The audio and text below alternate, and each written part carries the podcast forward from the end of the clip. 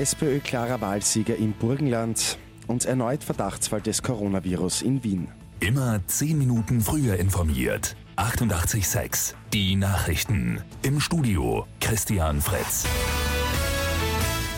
Die SPÖ feiert bei der Landtagswahl im Burgenland einen fulminanten Sieg. Landeshauptmann und Spitzenkandidat Hans-Peter Doskozil in einem ersten ORF-Statement. Ich bin wirklich angesichts dieses Ergebnisses überwältigt. Ich glaube, dass wir vieles richtig gemacht haben. Bei den Mandaten hat die SPÖ eine absolute Mehrheit eingefahren und wird künftig allein regieren. Die FPÖ wird also nicht mehr mit dabei sein. Nicht so gut verlaufen für die SPÖ sind die Gemeinderatswahlen in Niederösterreich. Einige rote Hochburgen wie etwa Amstetten oder Wiener Neustadt sind an die ÖVP verloren gegangen.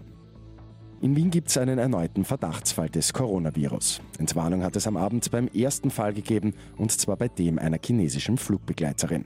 Eine in Wien lebende Chinesin befindet sich derzeit aber auf einer isolierten Station eines Wiener Krankenhauses. Ob es wirklich das Coronavirus ist, sollen Tests heute klären. Basketballlegende Kobe Bryant ist tot. Der frühere Superstar der Los Angeles Lakers ist bei einem Helikopterabsturz nahe LA ums Leben gekommen. Die acht weiteren Personen an Bord, darunter auch Bryants erst 13-jährige Tochter, haben das Unglück ebenfalls nicht überlebt. Bei Lotto 6 aus 45 geht es übermorgen um rund 3,6 Millionen Euro. Da wartet ein Dreifach-Jackpot.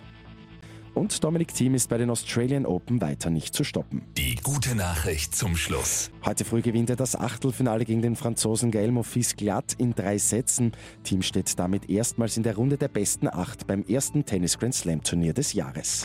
Mit 886 immer 10 Minuten früher informiert. Weitere Infos jetzt auf Radio 886 AT.